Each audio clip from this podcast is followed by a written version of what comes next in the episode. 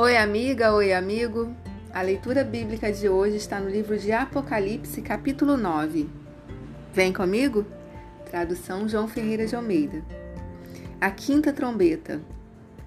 O quinto anjo tocou a trombeta e viu uma estrela caída do céu na terra, e foi-lhe dada a chave do poço do abismo. Ela abriu o poço do abismo e subiu fumaça do poço como fumaça de grande fornalha e com a fumaceira saída do poço, escureceu-se o sol e o ar. Também da fumaça saíram gafanhotos para a terra, e foi-lhes dado poder como que tem os escorpiões da terra, e foi-lhes dito que não causassem dano à erva da terra, nem qualquer coisa verde, nem a árvore alguma, e tão somente aos homens que não têm o selo de Deus sobre a fronte. Foi-lhes também dado não que os matassem, e sim que os atormentassem durante cinco meses.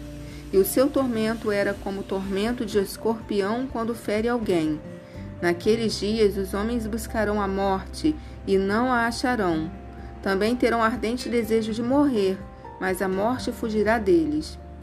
O aspecto dos gafanhotos era semelhante a cavalos preparados para a peleja. Na sua cabeça havia como que coroas parecendo de ouro e o seu rosto era como o rosto de homem. Tinham também cabelos como cabelos de mulher, os seus dentes como dentes de leão. Tinham couraças como couraças de ferro. O barulho que as suas asas faziam era como o barulho de carros de muitos cavalos, quando correm a peleja. E tinham ainda cauda, como escorpiões e ferrão, na cauda tinham poder para causar dano aos homens por cinco meses. E tinham sobre eles, como seu rei, o anjo do abismo, cujo nome em hebraico é Abaddon, e em grego Apolion. O primeiro passou, eis que depois dessas coisas vem ainda dois ais. A sexta trombeta. O sexto anjo tocou a trombeta e ouviu uma voz procedente de quatro ângulos do altar de ouro que se encontra na presença de Deus, dizendo ao sexto anjo, o mesmo que tem a trombeta: Solta os quatro anjos que se, que se encontram atados junto ao grande rio Eufrates. Foram então soltos os quatro anjos que se achavam preparados para a hora o dia, o mês e o ano, para que matassem até a terça parte dos homens. O número dos exércitos da cavalaria era de vinte mil vezes dez milhares, e ouvi o seu número. Assim, nesta visão, contemplei que os cavalos e os seus cavalheiros tinham couraças cor de fogo, de jacinto e de enxofre. A cabeça dos cavalos era como cabeça de leão, e de sua boca saía fogo, fumaça e enxofre.